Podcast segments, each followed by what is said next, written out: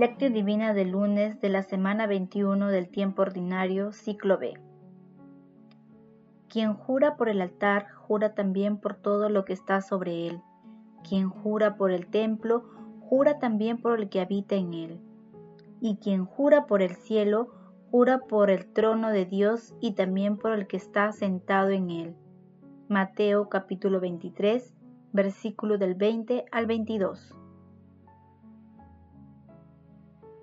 Oración inicial.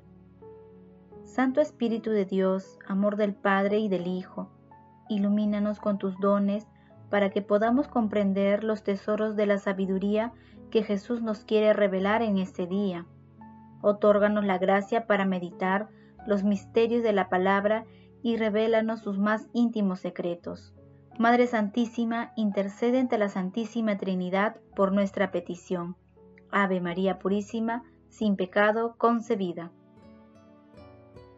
Paso 1. Lectura.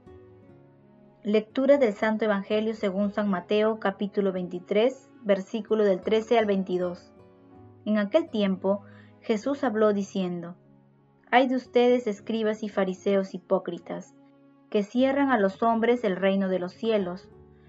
Ni entran ustedes ni dejan entrar a los que quieren. Hay de ustedes escribas y fariseos hipócritas, que recorren mar y tierra para ganar un prosélito, y, cuando lo consiguen, lo hacen merecedor del infierno. El doble que ustedes. Hay de ustedes, guías ciegos, que dicen, jurar por el templo no obliga, jurar por el oro del templo sí obliga. Necios y ciegos. ¿Qué es más, el oro o el templo que consagra el oro? O también, jurar por el altar no obliga, jurar por la ofrenda que está en el altar sí obliga. Ciegos. ¿Qué es más, la ofrenda o el altar que consagra la ofrenda. Quien jura por el altar jura también por todo lo que está sobre él. Quien jura por el templo jura también por el que habita en él. Y quien jura por el cielo jura por el trono de Dios y también por el que está sentado en él. Palabra del Señor, gloria a ti Señor Jesús. En Mateo capítulo 23, versículo del 1 al 36, se ubican las durísimas críticas o invectivas de Jesús contra los letrados y fariseos, que empezamos a meditar el sábado y continuamos hoy, con los versículos 13 al 22. Hoy comienzan las siete imprecaciones o malaventuranzas de Jesús hacia los escribas y fariseos, quienes impidan que en muchas personas nazca una relación sincera e íntima con Dios. Los fariseos y letrados se consideraban maestros de la ley, sin embargo, vivían como si no lo conocieran, agravaban la pobreza que debían haber aliviado, complicaban a sus seguidores con exigencias legalistas e interpretaban la ley a su antojo con el fin de sacar provecho material.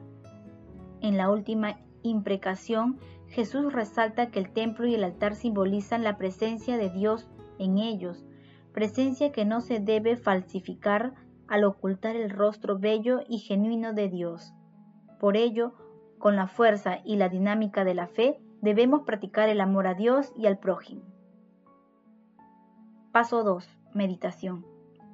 Queridos hermanos, ¿cuál es el mensaje que Jesús nos transmite a través de su palabra? En el capítulo 5 del Evangelio de San Mateo se ubican las bienaventuranzas, que representan la más hermosa imagen del rostro amoroso de nuestro Señor Jesucristo y que expresan el ideal del seguimiento cristiano. En cambio, los ayes del texto de hoy constituyen las malaventuranzas que sintetizan la deshonra de quienes no cumplen los preceptos cristianos, pero aparentan obedecerlos. Realmente son expresiones de dolor, lamentación, indignación y condena. Nuestro Señor Jesucristo hace un llamado universal a la coherencia, sustentada con el mandamiento del amor y en todas sus enseñanzas.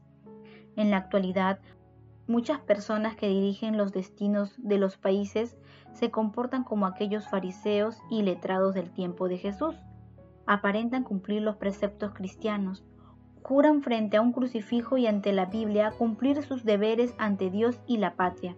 Sin embargo, sus acciones no son coherentes con las enseñanzas de nuestro Señor Jesucristo. De la misma manera, todos los campos de acción de la vida humana, también identificamos conductas similares. Hermanos, meditando la lectura de hoy, respondamos. ¿Nuestro comportamiento es coherente con los preceptos cristianos?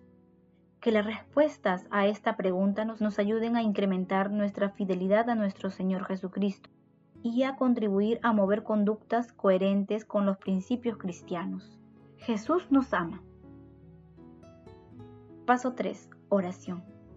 Padre Eterno, por el ejemplo vivo de tu amado Hijo, nuestro Señor Jesucristo, haz que todos los consagrados y consagrados de la Iglesia sean coherentes con la palabra y jamás permitas que se alejen de tu amor. Amado Jesús, estamos dispuestos a adherir nuestro corazón a ti, Fortalece con tu Santo Espíritu nuestra fe y esfuerzos para que nuestra conducta diaria sea coherente con tus enseñanzas. Amado Jesús, mira con bondad y misericordia a las almas del purgatorio y permíteles participar del banquete celestial. Madre Santísima, Madre de la Iglesia, Madre del Buen Consejo, intercede ante la Santísima Trinidad por nuestras peticiones. Amén. Paso 4 contemplación y acción. Hermanos, contemplemos a Dios con un texto de Simeón, el nuevo teólogo. Que cada uno de nosotros se acuse y se reprenda a sí mismo, y no a Adán, por cualquier pecado en el que caiga, y cada uno de nosotros muestre penitencia digna, si quiere conseguir de verdad la vida eterna en el Señor. Sin embargo, si no queréis y permanecéis en vuestro endurecimiento, esto es lo que dice el Señor, cuando en efecto tiemble la tierra, esté el cielo descompuesto. Isaías capítulo 13, versículo 13, y se enrolle como un libro. Isaías capítulo 34, versículo 4. Apocalipsis capítulo 6, versículo 14. Quedarán aterrados frente a estas espantosas calamidades. Los que contradicen, murmuran o hacen todavía peor, ¿Cómo se defenderán entonces? ¿Acaso dirán, no hemos oído? O bien, nadie nos ha avisado. Con razón se les podía responder, cuántas cosas os he predicho, oh infelices, y cuántas exhortaciones os he dirigido por medio de los profetas, de los apóstoles, de todos mis siervos y hasta personalmente. ¿No oíais decir en mis evangelios, haced penitencia. Y aunque yo dijera, estrecha es la puerta y angosto el camino que conduce a la vida. Mateo 7, capítulo 14. ¿No estabais acaso sobre lechos blandos y buscáis la comodidad en todos? Y cuando os decía, el que quiera ser el primero, que sea el último de todos, el esclavo de todos y el siervo de todos. Marcos capítulo 9, capítulo 35, 10:44. Mateo capítulo 20 versículo 27. ¿No preferisteis acaso los primeros puestos en la mesa y los primeros asientos? Mateo capítulo 23 versículo 6. Sitios preeminentes, autoridad, funciones, otros cargos, y acaso no os negasteis a someteros o a servir con humildad de ánimo al que era vil pobre y rechazado? Por eso os suplico a todos, padres y hermanos espirituales míos, y nunca cesaré de suplicar a vuestra caridad que ninguno de vosotros descuide su propia salvación. Hebreos capítulo 2 versículo 3. Según las palabras del Señor, no cesemos de velar y orar. Mateo capítulo 26 versículo 41 hasta que no pasemos a las bienaventuranzas del más allá y no consigamos los bienes prometidos por la gracia y el amor a los hombres de nuestro Señor Jesucristo, a quien corresponde toda gloria por los siglos de los siglos. Amén. Queridos hermanos, esforcémonos por ser coherentes con las enseñanzas de nuestro Señor Jesucristo. Pidamos al Espíritu Santo la fe y los dones para que todos nos ayudemos a obrar en concordancia con los mandamientos del amor.